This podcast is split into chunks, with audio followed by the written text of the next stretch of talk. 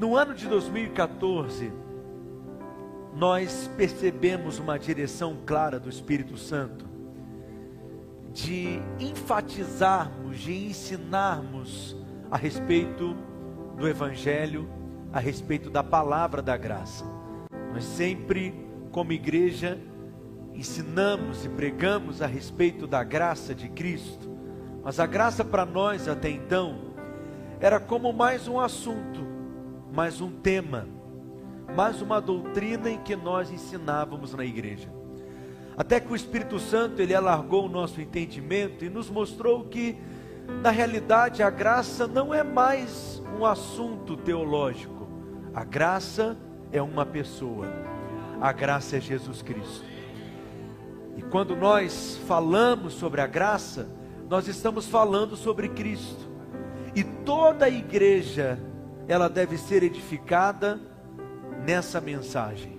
Cristo ele é o fundamento. Cristo ele é a base de tudo que nós estamos construindo aqui. Nós ensinamos sobre Cristo, nós pregamos sobre Cristo, nós cantamos sobre Cristo. Tudo que nós fazemos como igreja, o nosso propósito é apontar para Cristo. Agora mesmo está acontecendo uma revolução em toda a terra, em toda a terra. Muitos chamam essa revolução de a revolução da graça. Nós fazemos parte disso. Há um exército de pessoas que Deus tem levantado em todo o planeta para sustentar esse testemunho da graça de Deus. Na realidade, no começo, aqui entre nós, apenas alguns foram levantados, mas você tem sido capacitado e o Senhor tem te levantado também. Você faz parte desse exército, e onde Deus te plantou, onde Deus te colocou, você ali deve ser uma testemunha, você ali deve ser um pregador, você ali deve ser um proclamador. Você foi chamado para sustentar o testemunho do Evangelho nessa geração. Essa revolução, na verdade, é colocar Cristo no lugar de onde ele nunca deveria ter saído. Cristo é o centro de todas as coisas. Quem diz amém? Quando nós começamos a pregar sobre a graça de forma tão enfática e na medida que fomos ensinando e pregando, o Espírito Santo foi alargando o nosso entendimento e o nosso nível de revelação, nós fomos percebendo o selo a confirmação de Deus entre nós, através dos frutos que Ele estava acrescentando no nosso meio, nós começamos a dar essa ênfase em 2014. E no ano de 2015, a nossa igreja experimentou uma verdadeira explosão. Foi um ano que nós passamos de mil pessoas. E desde então, nós temos visto a bondade de Deus se manifestar entre nós. Mas eu creio, como nós estamos meditando aqui nesse jejum, que nós estamos iniciando um ciclo novo, um tempo novo, uma estação nova, mas nessa estação nova nós vamos nos firmar naquelas verdades que são imutáveis, que jamais mudam. Quem pode dizer amém? Então eu quero hoje começar a ensinar as mesmas coisas. Quantos amam ouvir as mesmas coisas? O apóstolo Paulo chega a dizer para as igrejas em que ele escreve cartas que ensinar as mesmas coisas não era algo que o intimidava, porque ouvir e aprender as mesmas coisas é segurança e a proteção espiritual. Por que, que eu quero ensinar as mesmas coisas? Primeiro, porque quando você escuta uma verdade espiritual, ouvi-la uma vez nunca é suficiente. Aprenda isso. A revelação da palavra de Deus, ela é progressiva. Nós somos esticados em revelação. E na medida que nós ouvimos, nós vamos percebendo que os nossos olhos vão sendo descortinados, as nossas os nossos olhos vão sendo desvendados, o nosso coração vai sendo iluminado. Mas também ensinar as mesmas coisas é importante porque sempre novas pessoas estão chegando entre nós. E se tem uma característica que nós queremos preservar como igreja, é falar as mesmas coisas. Por isso, eu quero te desafiar, você que é novo no nosso meio, você pode perguntar para qualquer membro da nossa igreja qual é a nossa visão, o que nós cremos como igreja, o que nós ensinamos como igreja, e eu posso ter a certeza e a convicção que todos saberão falar, porque nós somos uma igreja fundamentada na verdade do Evangelho. O tema da série que nós vamos começar hoje, essa jornada de ensino, de instrução, de revelação, é favorecidos. Quem é favorecido aqui? Então levanta a mão para o céu bem alto e diga: Eu sou grandemente abençoado. Diga: Eu sou altamente favorecido. Diga: Eu sou profundamente amado. Não, fala mais alto, mais forte. Levanta suas mãos para o céu e diga: Eu sou grandemente abençoado. Diga: Eu sou altamente favorecido. Diga: Eu sou profundamente amado. Se você crê, diga amém. Aplauda o Senhor Jesus bem forte. Aleluia. Aleluia. A Bíblia é como um livro de imagens de fé. A Bíblia é como um álbum de fotografias. E na medida que nós enxergamos essas imagens de fé e nos vemos nelas e nos apropriamos dessas realidades, a nossa fé, ela vai sendo fortalecida e nutrida. O Salmo 1 é um exemplo disso. O Salmo 1, no verso 1 em diante, o salmista nos mostra aqui uma imagem de fé em que eu e você precisamos nos enxergar nela. Leia comigo o texto no verso 1, diz assim: Bem-aventurado o homem que não anda no conselho dos ímpios, eu quero te ouvir, não se detém, nem se assenta na roda dos escarnecedores. Verso 2 mais forte, verso 2, Salmo 1, verso 2: Pelo contrário, o seu prazer está na lei do Senhor e na sua lei medita dia e noite. Digo, meu prazer está em meditar na vontade de Deus, na palavra de Deus. Diga, nessa palavra eu medito dia e noite.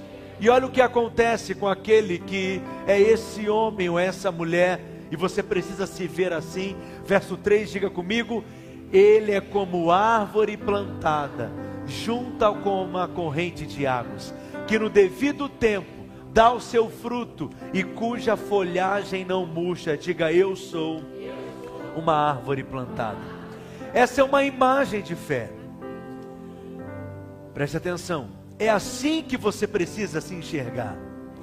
É assim que você precisa se ver. Existem árvores que nascem naturalmente, espontaneamente numa floresta.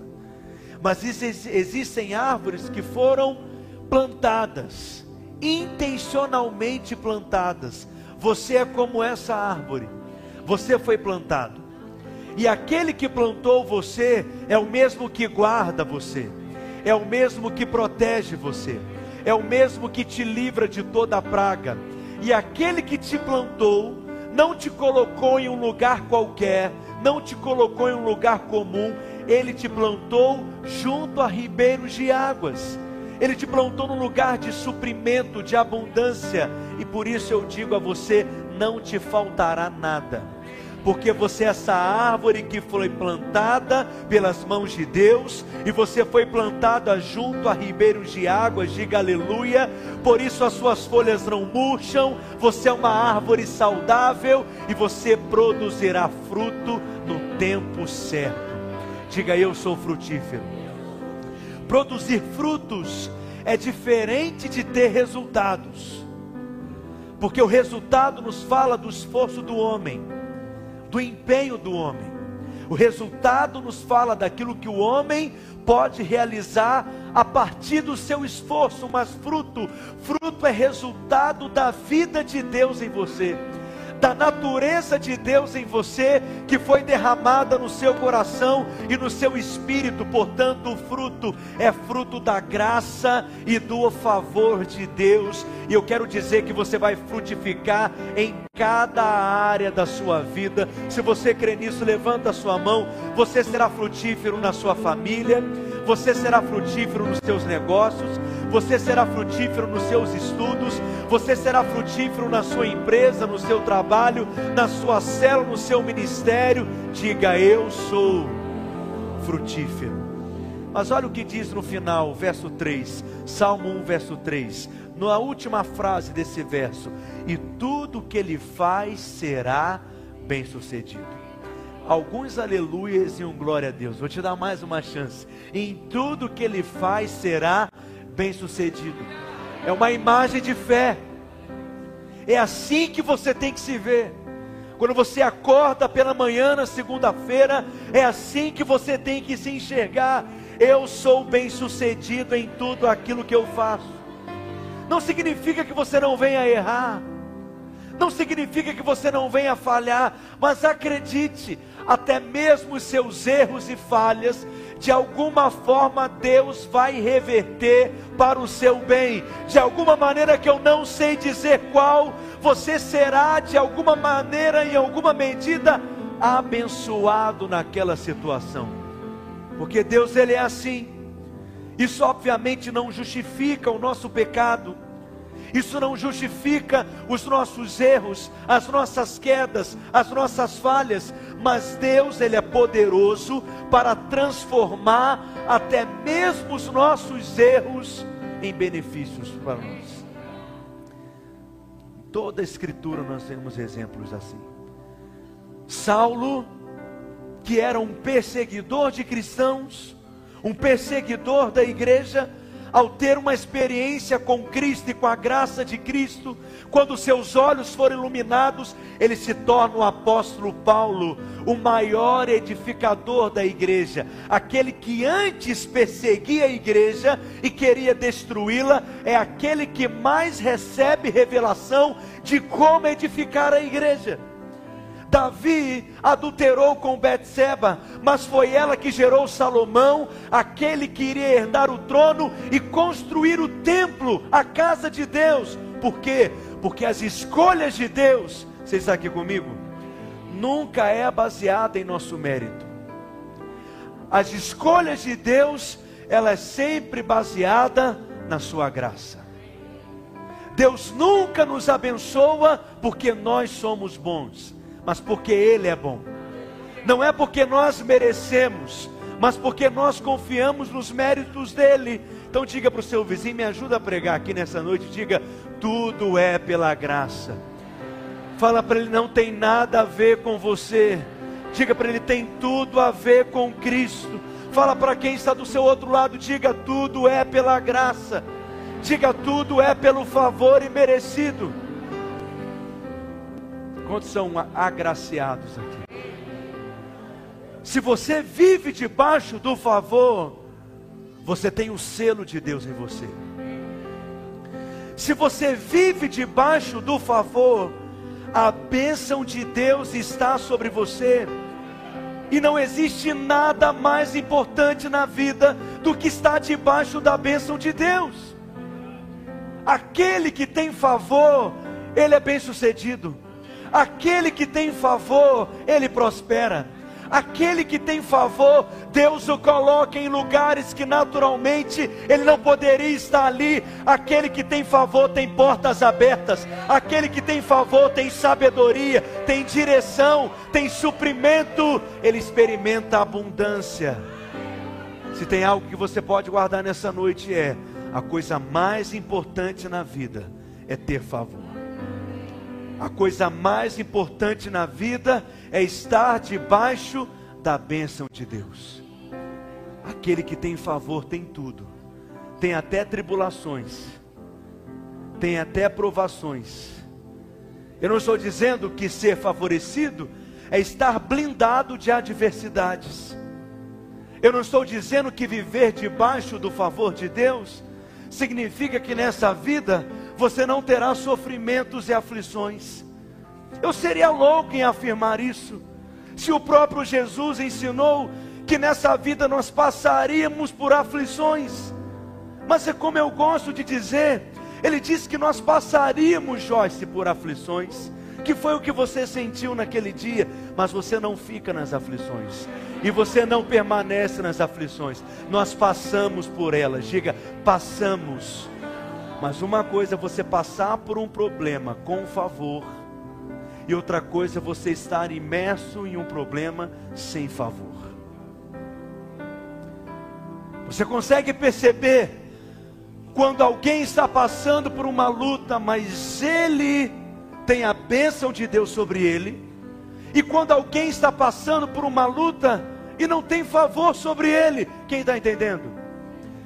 Eu sempre lembro da experiência de José no Egito. Em Gênesis, no capítulo 39, a partir do verso 1, nós lemos essa história que tem inspirado tantas pessoas, inclusive a nós. No verso 2, olha como o texto começa afirmando, e eu quero convidar você a ler comigo. O texto diz: E o Senhor Deus estava. Vamos falar mais uma vez? O Senhor Deus. Mais uma vez. O Senhor. O que, que significa? A bênção de Deus estava sobre José.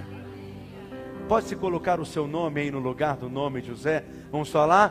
E o Senhor Deus estava com Pedro. Ou seja, o favor de Deus está sobre mim.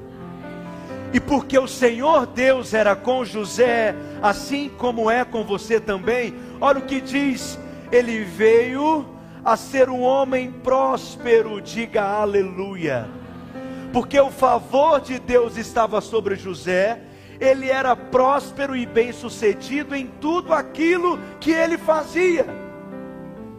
Mas quando um homem cheio do Espírito reconhece que você é abençoado, isso é maravilhoso.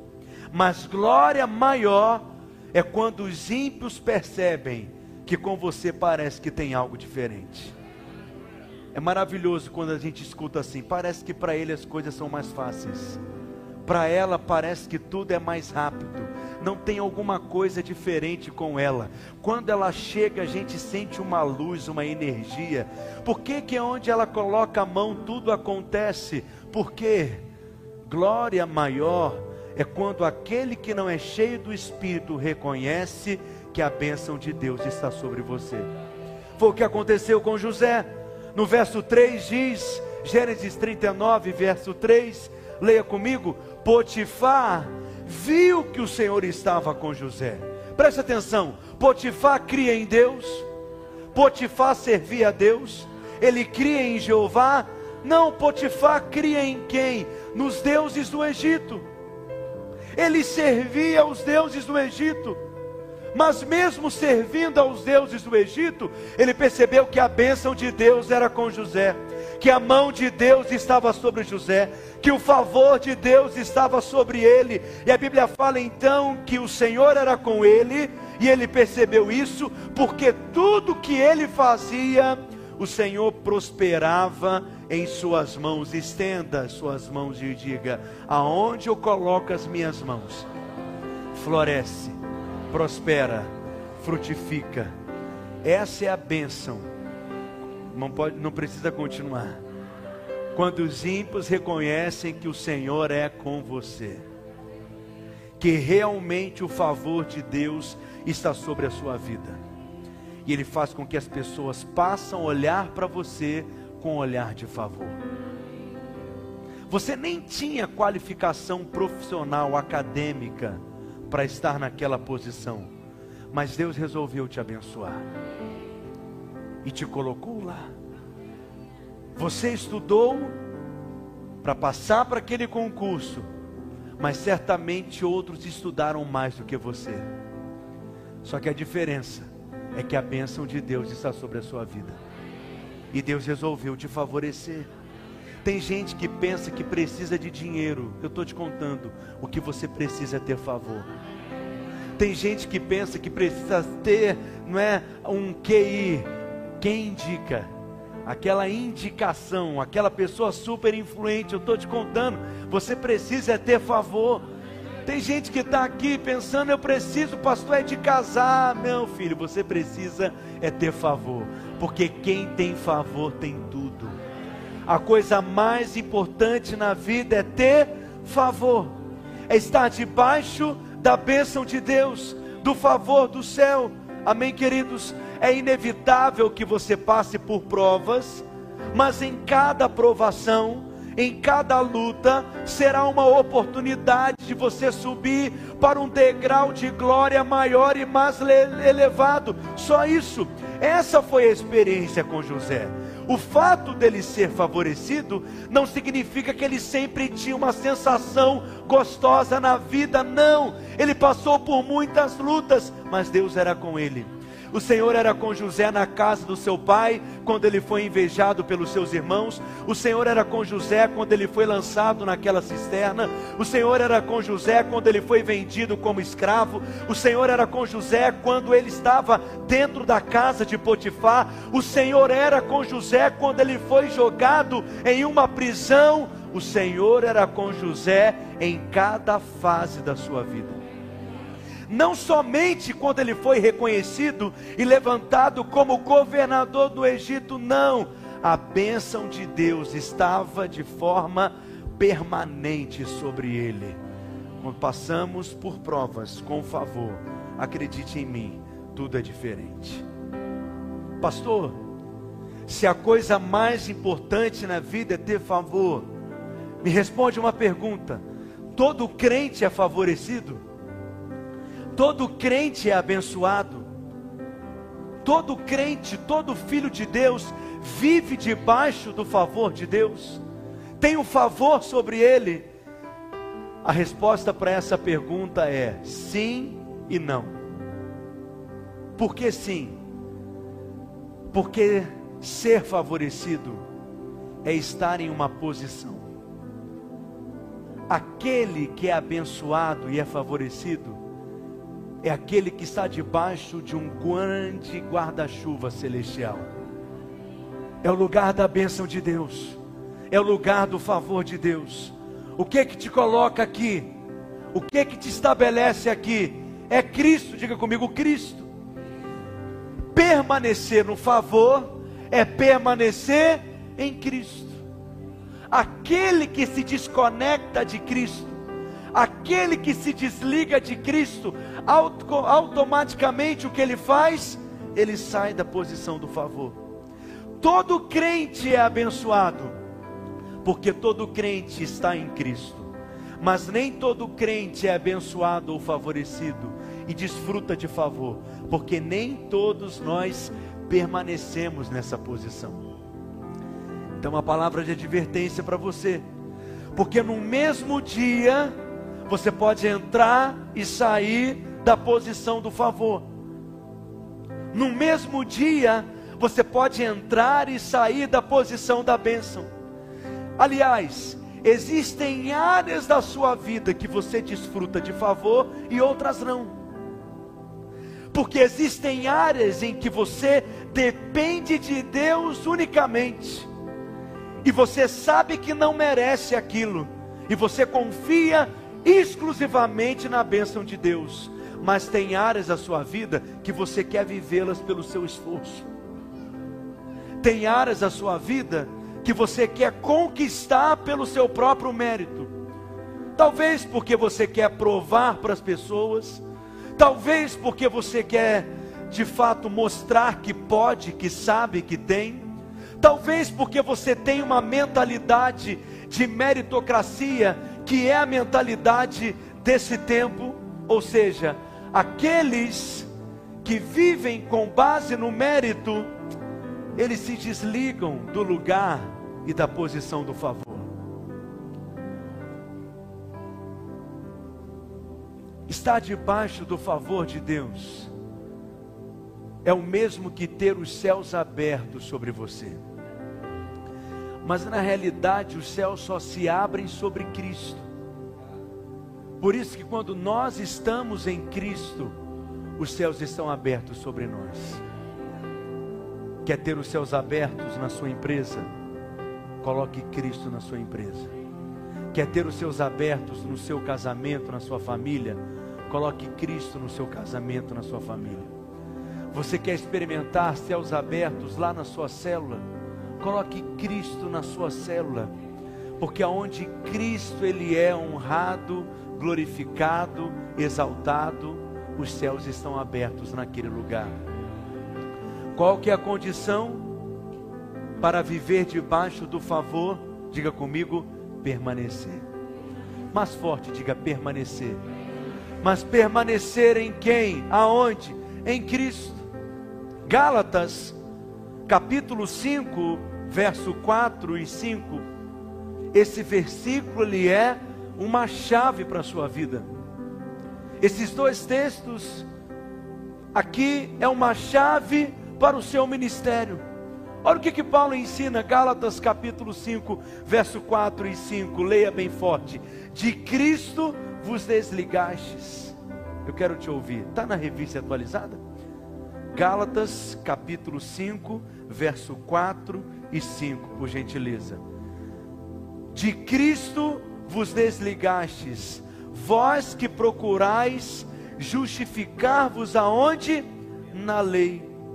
Da graça decaístes. Eu vou ler aqui então, vamos ler todos juntos. Vocês que procuram justificar-se pela lei, estão separados de Cristo. Vocês caíram da graça de Deus. Ou seja, Paulo está levantando a possibilidade de sairmos da posição da bênção, de sairmos da posição do favor. Quando nós nos desligamos de Cristo e decaímos da graça, nós estamos saindo desse lugar do favor de Deus. Quem é aquele que se desliga de Cristo e decai da graça? Paulo responde no verso 4, por gentileza: é aquele que procura se justificar pela lei. Ou, em outras palavras, aquele que procura viver pelo seu próprio merecimento, pelo seu próprio esforço. Eu sei que muitos pensam que quando Paulo fala sobre se desligar de Cristo ou decair da graça, é o mesmo que perder a salvação. Mas todo o texto ele deve ser interpretado dentro do seu contexto. Em nenhum momento o apóstolo Paulo aqui está falando sobre perda de salvação, mas ele está falando se sobre dois estilos de vida, dois paradigmas: aqueles que vivem pela lei e aqueles que vivem pela graça, aqueles que vivem pelo favor merecido e aqueles que vivem pelo favor imerecido. Aqueles que querem ser abençoados e por isso querem obedecer para então serem abençoados, e aqueles que sabem que são abençoados não porque obedeceram, mas porque Cristo obedeceu, e porque são tão abençoados, querem obedecê-lo como resposta a esse amor, e não como uma tentativa de comprar o amor de Deus. Quem está entendendo? São dois estilos de vida. Por que, que ele usa a expressão decair da graça? Porque a graça ela é mais elevada do que a lei. Se eu estou numa posição mais elevada e de repente sou colocado em uma posição inferior, decair da graça é sair dessa posição mais elevada e colocar uma, em uma posição que está mais embaixo. A graça é mais elevada do que a lei. Por quê? porque a lei não tem poder de mudar as nossas vidas. No máximo que a lei pode fazer é nos educar, nos domesticar, mas a graça não. A graça nos transforma de dentro para fora. No máximo que a lei diz é: não roubarás. A lei nos educa, a lei nos domestica, mas a graça nos transforma em pessoas generosas capazes de dar até para aqueles que nos tomaram algo. Preste atenção, a lei é boa, mas ela não tem o poder de te tornar bom. A lei é santa, mas ela não tem o poder de te tornar santo. A lei é justa, mas ela não tem o poder de te tornar justo. A lei é perfeita, a lei de Deus ela é perfeita, mas ela não tem o poder de te tornar perfeito. Ou seja, a graça ela é superior à lei, ela é elevada, porque ela é capaz de mudar a nossa natureza. Eu sei que algumas pessoas pensam que o pecado é algo que nos impede de sermos abençoados.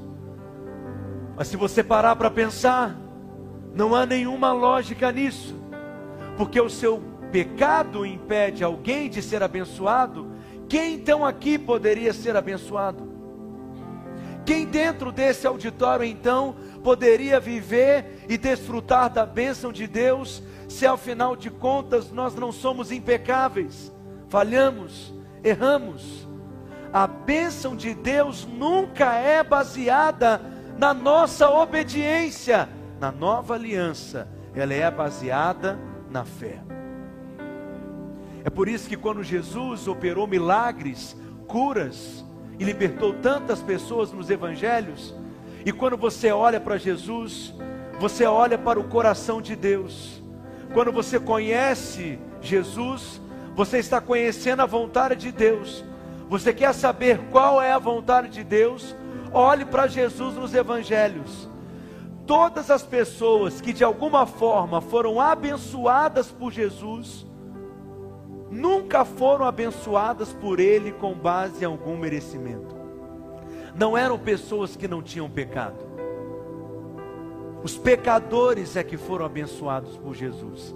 E justamente aqueles que se achavam impecáveis, cumpridores de toda a lei, e nós sabemos que é impossível cumprirmos toda a lei e sermos justificados pela lei, e por mais que você imagine, não, mas os dez mandamentos, pastor, não é tão difícil cumprir assim os dez mandamentos.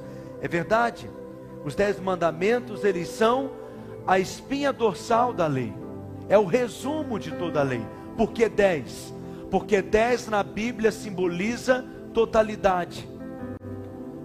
Por que, que nós entregamos o dízimo? 10% da nossa renda porque o dízimo representa os 90% também. O número 10 na Bíblia simboliza totalidade. Quando você entrega 10% da sua renda, é como se você estivesse entregando 100%. Quem está entendendo o que eu estou dizendo?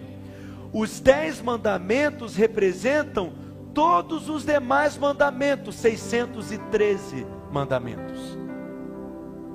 A questão é que Tiago escreve na sua carta que quando você deixa de cumprir um mandamento da lei, é como se você não estivesse cumprindo toda a lei.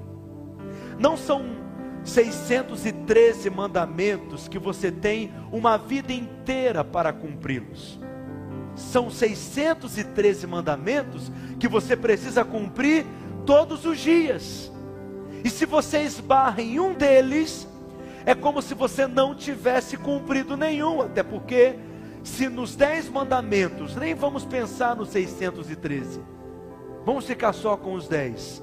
Se dos dez você deixa de cumprir um, já não é mais dez, é nove, portanto já não é mais a totalidade da lei. Você está deixando de cumprir toda a lei. Quem está entendendo a lógica bíblica aqui? Mas eu vou te dizer, é impossível o homem, no seu próprio esforço, cumprir a lei. Eu lembro que quando eu fui a Israel, uma das primeiras experiências que me chocou de fato, numa outra cultura, imerso em outro ambiente, foi que no hotel onde eu estava hospedado na primeira noite, já era uma sexta-feira à noite, portanto já era sábado, como de costume entre os judeus, e todos os interruptores de luzes, eles não apagavam as luzes, ficavam todos acesos. Inclusive o elevador, eu estava, sei lá, no oitavo, no décimo andar, ficava no automático. Ou seja, eu entrei no térreo, parou no primeiro andar, abriu a porta do elevador, fechou a porta, parou no segundo andar, abriu a porta do elevador, fechou a porta, parou no terceiro andar, abriu a porta, imagina até chegar no décimo. Por quê? Porque apertar um botão do elevador no sábado para um judeu é considerado como esforço. É por isso que não se aperta interruptores. As luzes ficam acesas. Por quê? Porque é considerado como esforço. E você acha que é um cumpridor da lei, comedor de carne de porco e camarão.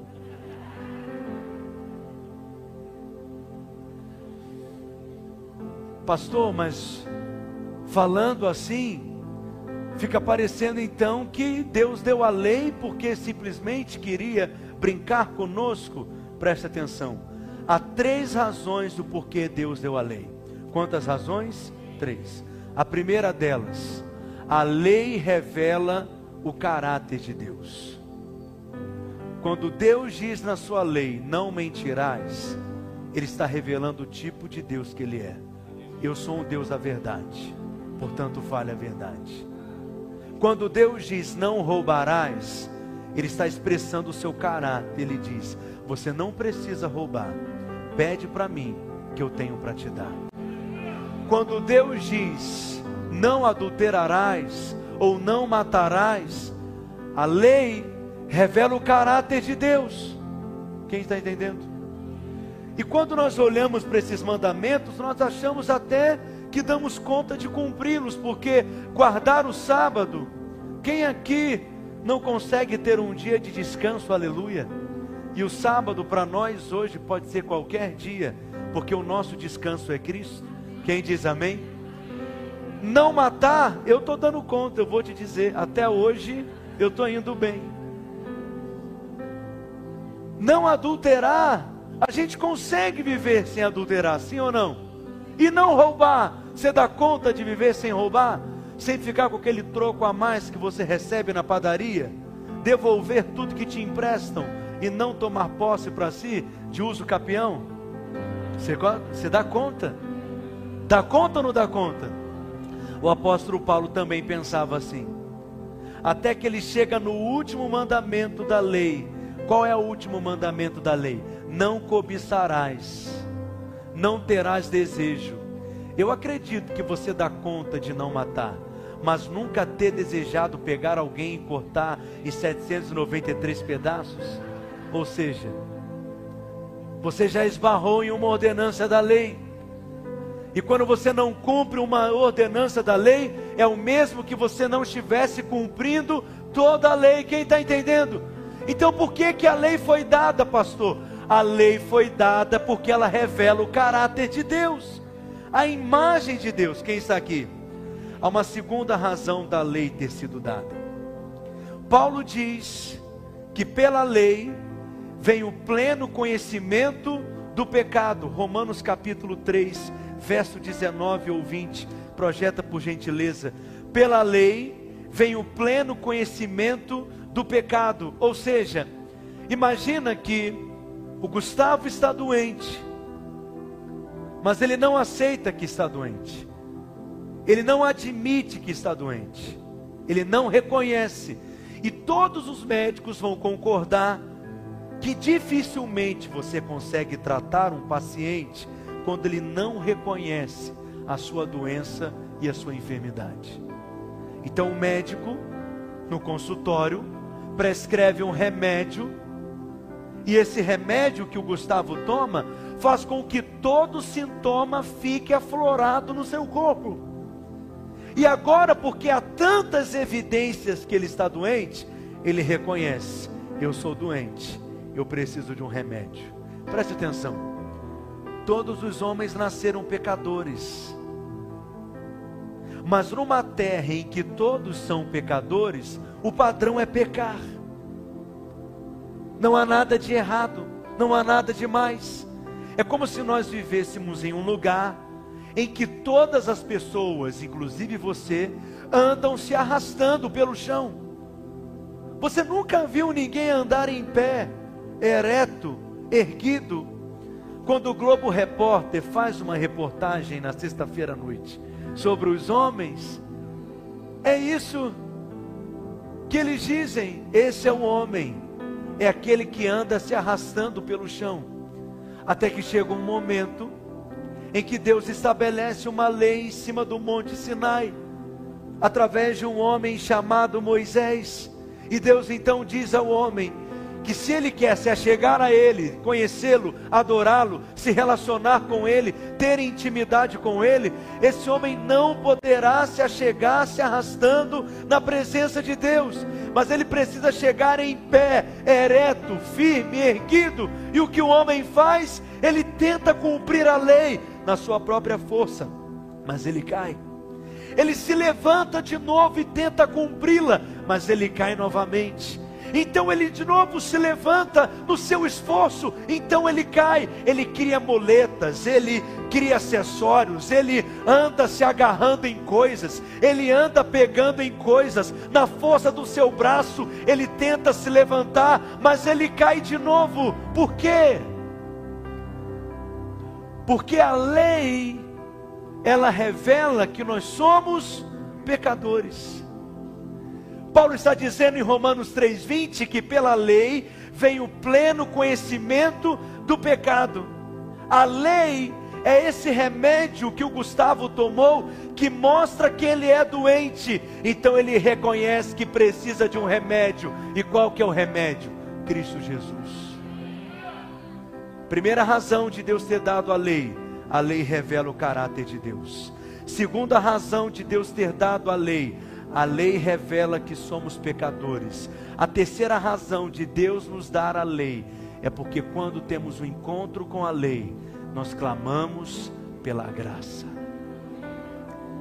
Porque o homem que cai em si, ele reconhece que precisa de um Salvador, que sozinho ele não dá conta, que sozinho ele não é capaz, que ele não consegue cumprir toda a lei que só existe um que cumpriu toda a lei, que é Cristo Jesus, e que pela fé nele ele se torna o nosso representante, o nosso sumo sacerdote, e porque cremos nele, somos enxertados nele, e os méritos dele passam a ser os nossos méritos também, não porque somos bons, mas porque ele é bom e nós estamos nele. Só existe um que é justo apenas, e é Cristo Jesus, e pela fé você é colocado em Cristo, e a justiça de Cristo é estendida sobre você, e porque você hoje está revestido de Cristo, o Pai olha para você e diz que você é abençoado. Porque toda obra de Cristo, toda a glória pertence a Cristo também. Quem está entendendo o que eu estou dizendo? Não quer dizer que hoje nós não cumprimos a lei, mas hoje a lei de Deus ela foi gravada no nosso coração. É o que o autor de Hebreus diz. Você não ama hoje porque é um mandamento dizendo: amarás. Você ama porque o amor de Deus foi derramado em seu coração em Cristo Jesus. Você não mata hoje porque é um mandamento da lei dizendo não matarás. Você não mata porque a sua natureza é uma natureza de amor. E se você parar para pensar, o padrão da graça é muito mais elevado do que o padrão da lei. Porque se na lei dizia que se um homem olhar para uma mulher, aliás, que um homem não deveria adulterar, o que que Cristo estabeleceu? Que se um homem olhar para uma mulher com a intenção impura, no seu coração ele já pecou.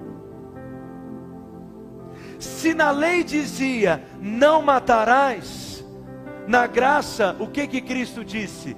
Que você não deve irar contra o seu irmão porque aquele que se ira contra o seu irmão, ele já o matou.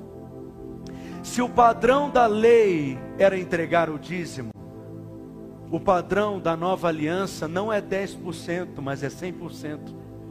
É tudo, porque você foi comprado pelo sangue do Cordeiro. Cristo é Senhor sobre a sua vida. Então não é apenas 10% do que temos que pertence a Deus. Tudo que temos pertence a Deus. Só que só tem uma diferença entre a lei e a graça. O padrão da graça é mais elevado. Só que a diferença é que ele mesmo cumpre em nosso lugar, como nosso representante. Imagina um casamento baseado na lei e um casamento baseado na graça. Então eu chego para minha esposa, a Naile, que ninguém a queria, mas eu a quis. Todos a rejeitaram, mas eu a escolhi. Nem os seus pais a queriam, mas eu fiz dela minha mulher e a trouxe para minha casa. E em casa eu estabeleci os mandamentos da minha casa. Você quer saber quais são? Primeiro mandamento: beijarás o teu marido cinco vezes no dia. Segundo mandamento: cozinharás para o teu marido café da cama, almoço e jantar, e lanchinho na madrugada, se for necessário. Terceiro mandamento vos dou: farás sexo com seu marido, sempre quando ele quiser e desejar. Quarto mandamento: amarás o teu marido de todo o coração. Quem está sentindo paz dos mandamentos? São mandamentos da minha casa. E aí, quando eu chego em casa, depois de um dia cansativo no trabalho, ela vai me dar um beijo. Eu falo, que beijo maravilhoso. Por que, que você me beijou? Ela diz, porque eu sou obediente. Primeiro mandamento: beijarás o teu marido. Agora, você acha que eu ficaria feliz e contente de ter uma mulher que me beija, porque ela está debaixo de uma obrigação? Por que, que você acha que Deus ficaria contente e satisfeito?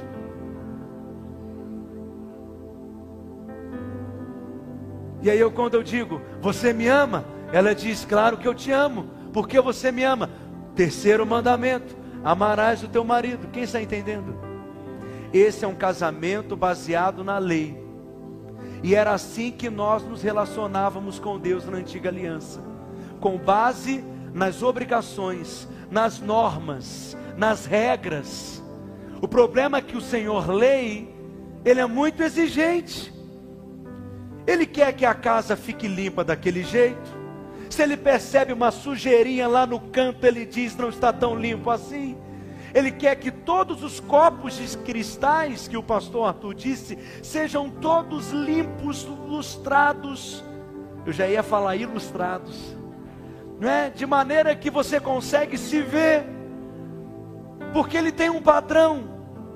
Não pode estar nada fora do lugar, nada desorganizado, nada sujo. E por mais que você se esforce, nunca é suficiente. Ele sempre vai encontrar algo em que você ainda não fez o suficiente. Quem está entendendo? Esse era o nosso casamento que Paulo diz em Romanos capítulo 7 mas você hoje tem um novo casamento. Eu disse que hoje você tem um novo casamento. E esse casamento hoje é baseado no favor. Você hoje está casado com Cristo, que é o Senhor graça. Amém, meus irmãos? A diferença é que o padrão de Cristo é mais elevado do que o padrão do Senhor lei. Só que imagine eu chegar em casa e a Naile não cozinhou nada naquele dia. E eu falo, não tem problema. O que, que você quer comer?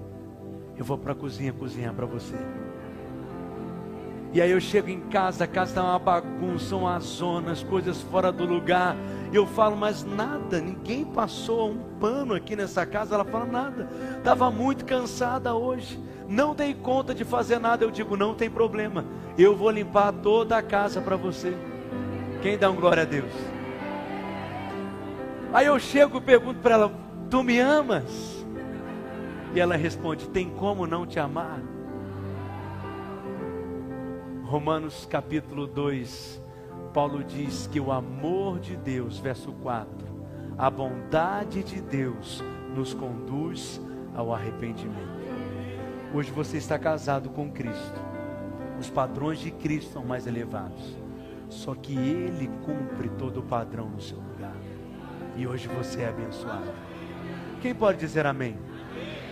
Então não se desligue de Cristo. Não saia da posição do favor. Há duas coisas que tiram você do lugar do favor. Quantas coisas? E eu quero te ensinar sobre elas rapidamente. Quem está aprendendo alguma coisa aqui? Duas coisas. A primeira coisa, a justiça própria. O que é justiça própria, pastor? É um sentimento de merecimento. Eu mereço, porque eu sou um bom crente. Eu sou dizimista, sou líder de célula. Meus, minha célula multiplica todo ano. Todo resgate que tenho, levo gente para o resgate. Toda consolidação que eu faço, eu vou do começo até o final. Todo jejum, tá eu lá jejuando. É só o pastor falar que é pão e água que eu faço. Eu não falto um culto de domingo. E eu sou daqueles crentes que servem em 30 times diferentes. Porque o negócio é ser voluntário. Se essa é a visão da igreja, eu estou lá abraçando. Todo mutirão pode contar comigo. Pode ser pão com mortadela ou picanha, não importa. Eu estou lá servindo. E aí você pensa então que você é merecedor. Vamos fazer um teste aqui. Se você vive pela fé ou se você vive pela sua obediência. Se você confia na obra de Cristo ou se você confia nas suas próprias obras. Pela manhã você acorda e se examina. E aí você pensa: não, eu tenho. Os pecados que eu cometo são só uns pecados para não ser arrebatado logo. Mas são pecados muito comuns. Você não sabe, tem gente que até para pedir perdão de pecado peca. Porque ele se acha melhor do que outros, porque você que não sabe o pecado que a Mariazinha é capaz de cometer. Eu não. No máximo que eu faço é dar uma espiadinha no Instagram. Então preste atenção. Você fica em paz. Mas se você fica em paz com base em algo que você faz, você está transformando a sua obediência em uma moeda para ser abençoado por Deus. Você está vivendo pela lei, filho. Você nunca deveria estar em paz com base naquilo que você faz. Você deveria sempre estar em paz com base naquilo que Cristo fez. Pastor, obedecer então não é importante, não é isso que eu estou dizendo.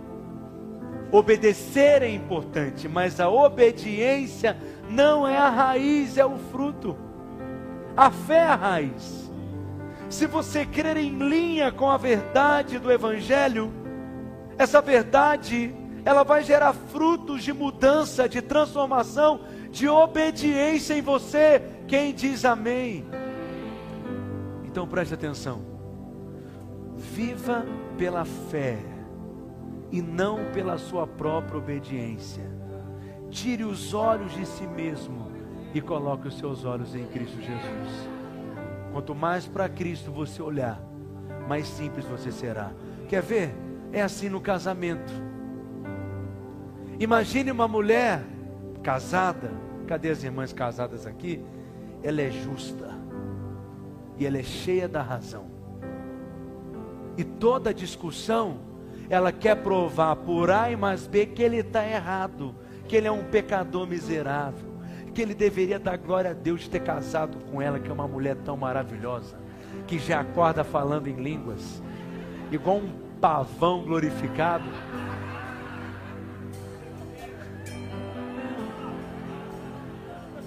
Aleluia. O problema é quando ela é casada com um homem que também se acha justo, dono da razão. E aí ficam os dois, um provando um para o outro, um argumentando. Agora eu dei uma dica, o nome Silmar Coelho.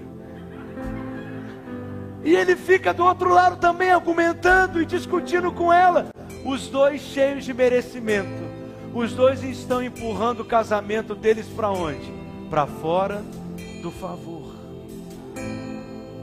Porque a primeira coisa que te tira favor é sentimento de merecimento. É por isso que o casamento é um lugar onde Jesus inicia o ministério. Não é numa conferência como renovo, mas é numa festa de casamento. E ele transforma a água em vinho naquele casamento. E é o mesmo que ele tem feito em muitos casamentos. Só que é interessante porque nomes de lugares na Bíblia, de pessoas, de lugares, possuem um significado espiritual. O lugar que Jesus opera o primeiro milagre em um casamento que ficava em Caná. E o que que significa Caná? Cana frágil, cana quebrada. É em Caná que Jesus opera milagres. Ele só opera em milagres em casamentos de pessoas frágeis, quebradas. Jesus não faz milagre em casamento de pessoas inteiras.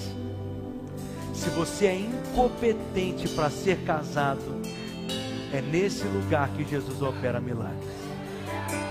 Mas se você é tão bom, já fez casados para sempre, casado eternamente, casado nunca mais separado, casados jamais divorciados, casais unidos jamais serão vencidos,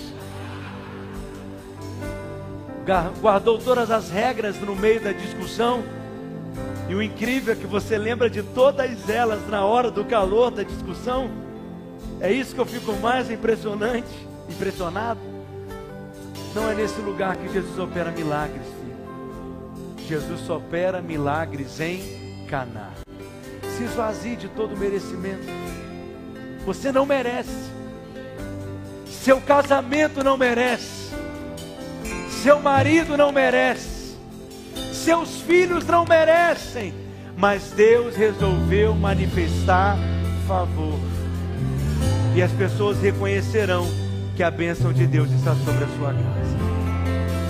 Tem duas coisas que te mostram que você é alguém cheio de justiça própria, cheio de merecimento. Primeira delas, reclamação, murmuração. Porque quando você reclama de algo, você reclama por quê? Por duas razões apenas, Jamil. Eu não merecia estar passando por isso. E olha o que, que eu estou passando aqui. Você se acha merecedor. Por isso você murmura. Ou eu merecia algo melhor. Eu merecia algo superior. Por que, que você reclama do seu marido? Porque você é uma mulher tão extraordinária, tão maravilhosamente incrível, que você não merecia estar casada com essa encrenca, e porque você se acha merecedora, você murmura, você reclama, você merecia um marido melhor, você merecia uma esposa melhor, você merecia filhos melhores, você reclama da igreja porque merecia uma igreja melhor. Você reclama do seu líder de célula porque você é um crente prateleira de cima. Você merecia um líder melhor que no mínimo falasse corretamente o português. Porque você é quase o professor Pascoalete. Mas quando você sabe que não merece, eu só estou aqui porque eu não mereço. Eu não tenho dúvidas disso. Tem gente muito melhor do que eu, mais santa do que eu, mais madura do que eu, mais capacitada, que ora mais, que jejua mais, mais consagrada do que eu. Mas eu vou te dizer, eu sei que eu estou aqui por causa de um favor. Aquele que murmura e reclama está cheio de merecimento. Murmuração tira favor. Reclamação tira favor. Reclamação tira favor do ambiente. Tira favor do lugar. Eu estou te ensinando algo simples, mas muito poderoso. Aquele que tem ações de graças nos seus lábios e na sua boca Aquele que sabe que tem motivos para louvar, para adorar, é porque ele sabe que ele não merece, eu não mereço. Tudo que eu tenho é fruto da bondade de Deus. Ele é humilde. E Deus dá graça a quem? Aos humildes. Quanto mais você reconhece que não é, mas que Ele é, que não tem, mas que Ele tem, que não pode, mas que Ele pode, mais graça Ele derrama na sua vida, mais favor é multiplicado, mais favor Ele derrama sobre você. Segundo sinal de merecimento, de justiça própria, ressentimento. Porque aquele que não perdoa, ele pensa: eu sou tão maravilhoso, Como que ela pode errar comigo assim? Como que ele pode falar comigo desse jeito? Quem ela pensa que é para errar comigo? Eu nunca errei com ninguém, eu nunca falei com ninguém. Como que aquele pastor pode me tratar assim? Eu, como líder, nunca errei, nunca falei com ninguém.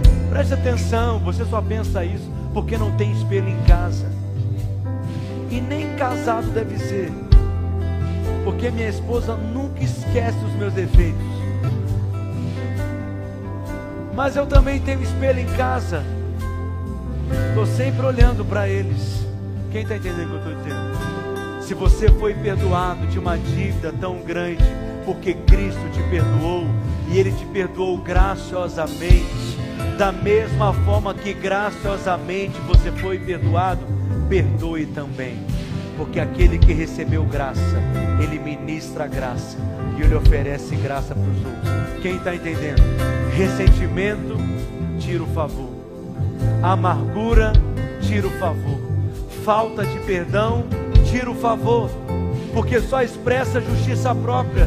E justiça própria é algo que te tira desse guarda-chuva celestial. Quem está aqui, gente?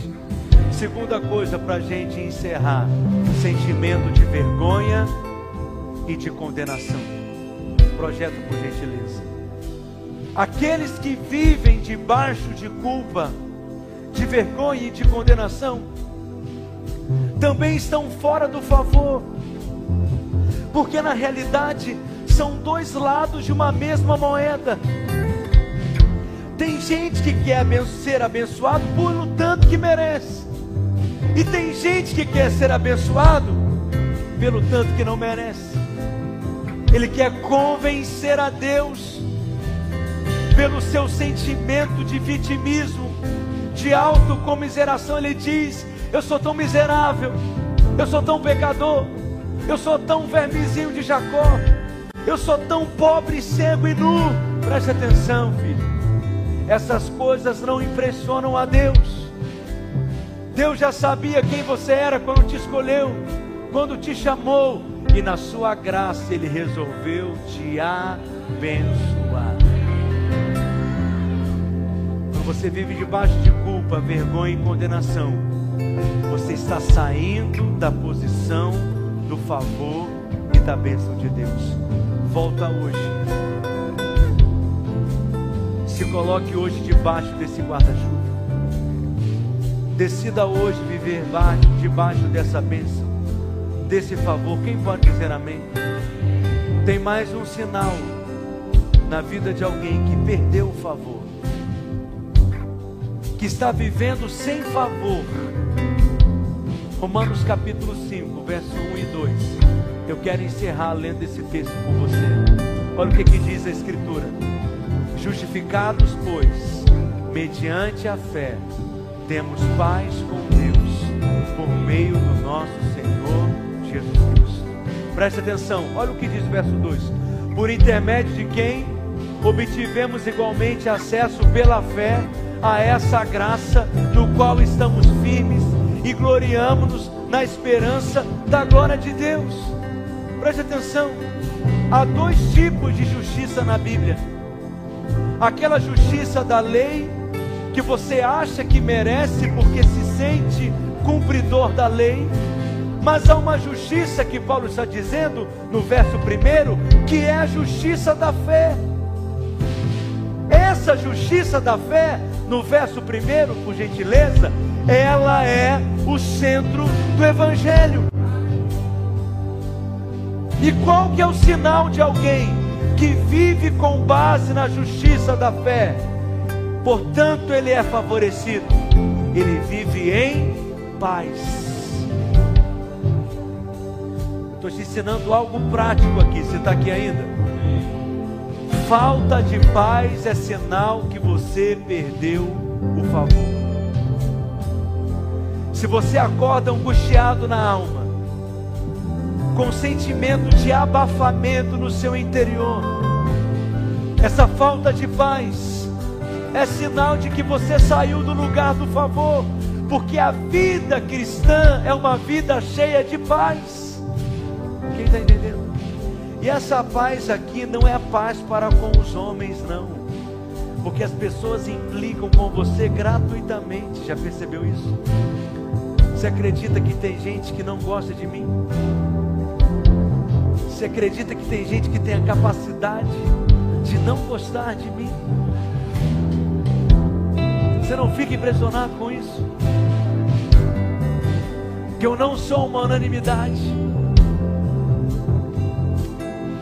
Gente que nos resiste. Tem gente que nos persegue.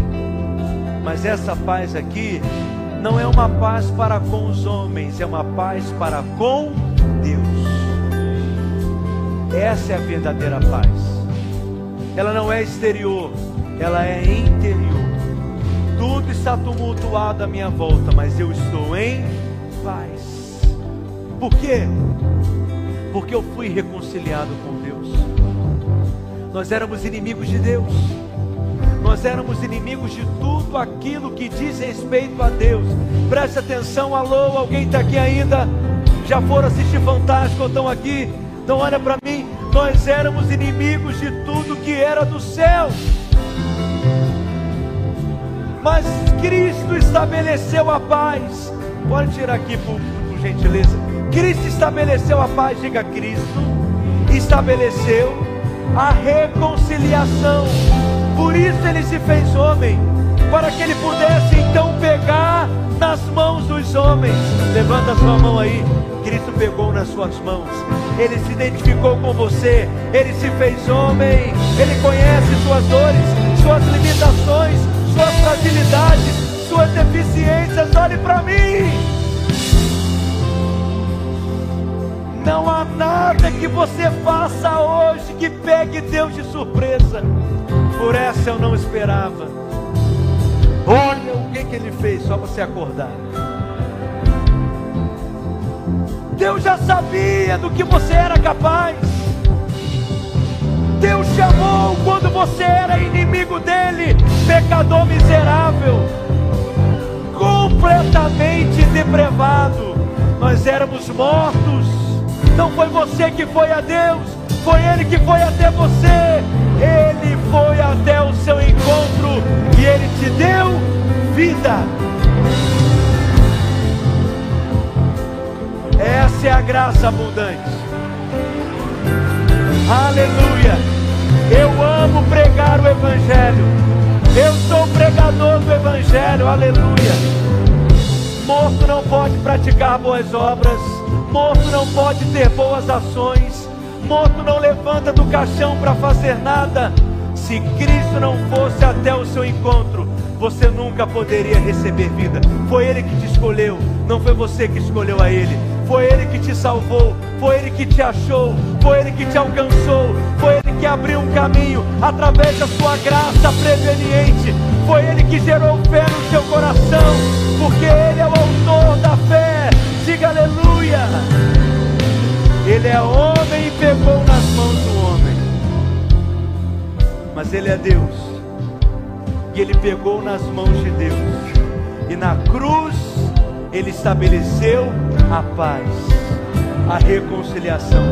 Eu amo o salmista quando ele escreve que na cruz a graça e a justiça se beijaram e estabeleceram a paz.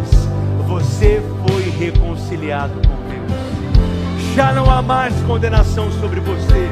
A ira de Deus não será derramada sobre você. Você está debaixo do favor imerecido desse guarda-chuva celestial. Permaneça em Cristo. Permaneça nesse lugar. Diga amém. E viva em paz. A paz é a chave de tudo. Você está aprendendo isso? Quem tem paz prospera. Porque quem tem paz é criativo. Quem tem paz tem boas ideias. Quem tem paz, ele pensa em soluções.